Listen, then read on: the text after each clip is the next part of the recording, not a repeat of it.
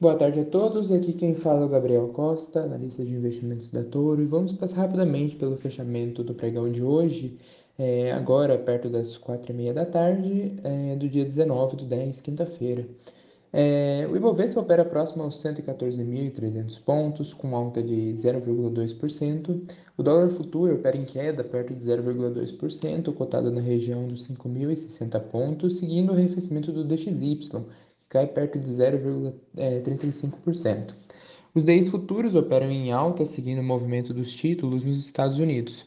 No exterior, o S&P 500 opera em queda de 0,8%, cotado na região dos 4.280 pontos.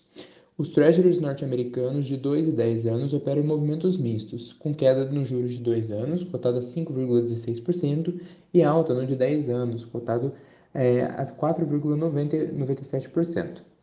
O que movimenta os mercados nessa tarde é o discurso do Jerome Powell, presidente do Fed.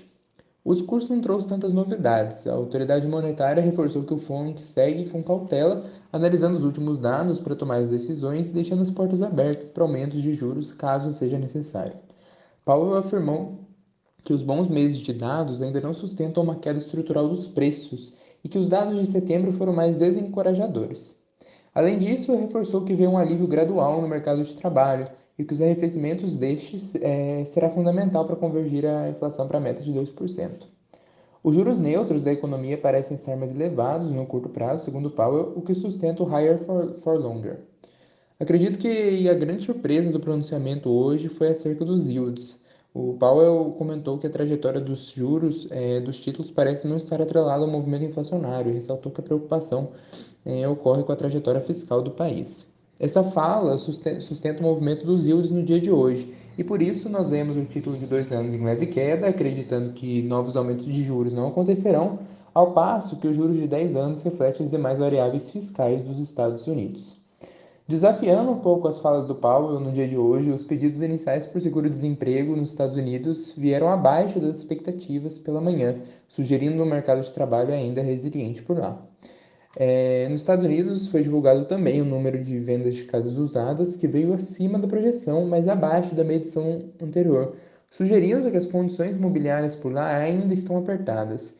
Os preços das casas seguem nas máximas e os juros das hipotecas em níveis elevados têm impactado a demanda no setor.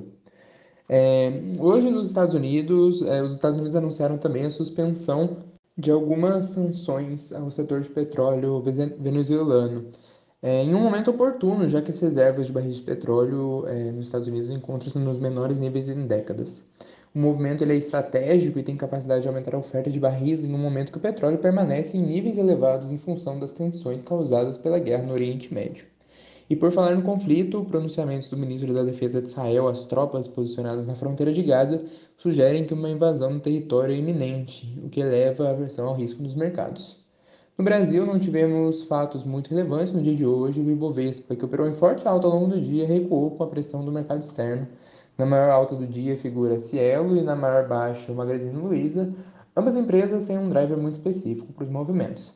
Esses foram os principais destaques do dia. Uma ótima tarde e uma ótima noite a todos.